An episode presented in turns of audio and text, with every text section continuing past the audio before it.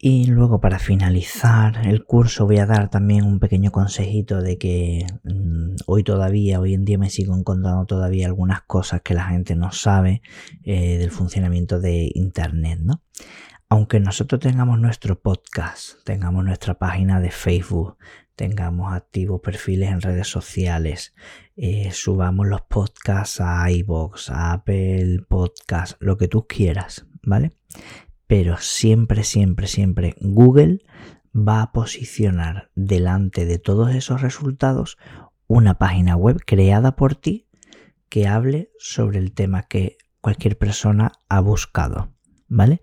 Si estamos buscando un tema en concreto, tú no tienes página web, aunque apareces en 20.000 sitios porque has subido tu podcast a 20.000 plataformas, esas plataformas crean una página web para cada episodio tuyo de manera automática.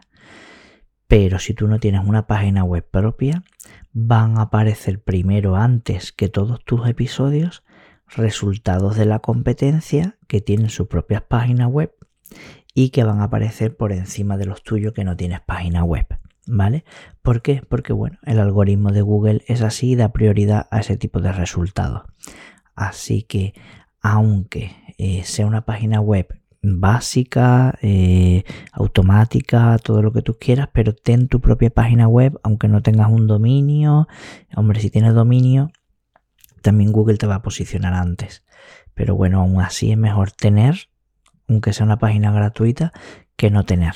¿Vale? Así que cada vez que subas un episodio tendrás que crear una nueva noticia en tu página web anunciando que has subido ese episodio, el título, de lo que habla, ¿vale?